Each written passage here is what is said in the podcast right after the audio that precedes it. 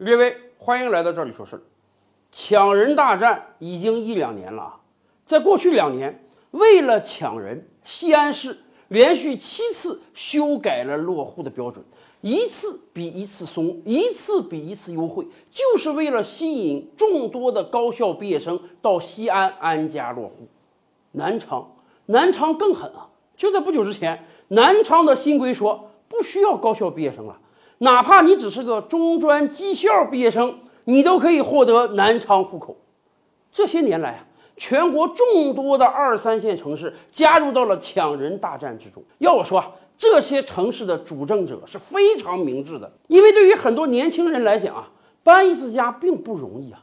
如果在自己毕业的时候选择了一个心仪的城市安家落户、就业生活，那么未来即便别的城市有非常好的优惠政策，人家也很难为了这点政策就搬过去。所以。在这一轮抢人大战中，谁尽快的抓住了年轻人的心，谁尽量多的引入多了年轻人，他就能取得抢人大战的成功。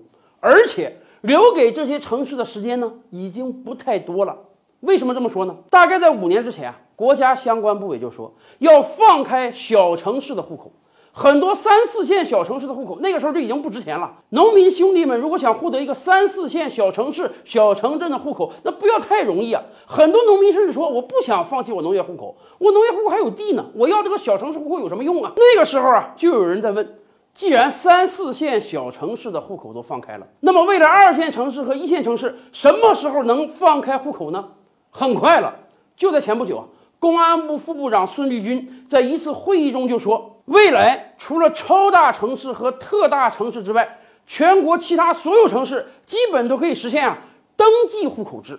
就是说在那些城市，只要你想成为那个城市的居民，不需要任何审批，你愿意登记，你就可以获得那个城市的户口。那么，什么叫超大城市和特大城市呢？根据我国现行相关法律规定啊。超大城市指的是城区人口超过一千万的城市，特大城市呢，指的是城区人口超过五百万不到一千万的城市。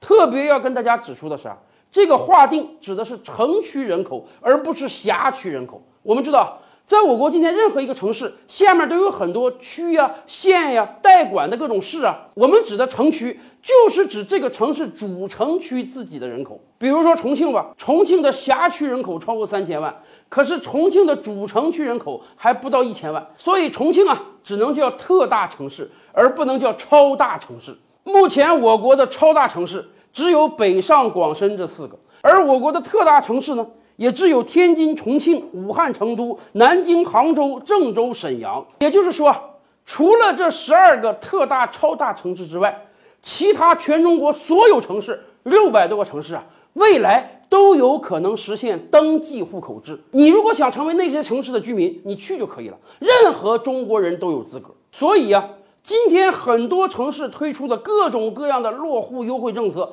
到那个时候已经不是优惠政策了。没有任何束缚了，只要人家想到你城市去当居民，人家登记连批准这一条都没有了。其实啊，随着时间的发展，我们都想，很有可能未来即便特大城市和超大城市的落户也会变得更加容易，因为毕竟今天全球还实行户口制的国家没有几个了。我们就以美国为例啊，任何一个美国人，你想到任何一个州生活都可以，只要你去，你给这个州交税，你就成为这个州的公民了。没有任何户口上的束缚，只有这样，各个州才能真正靠自己的实力去吸引老百姓入住。咱们这么讲吧，人是永远不可能被束缚住的。一个户口已经越来越束缚不了中国人的发展了。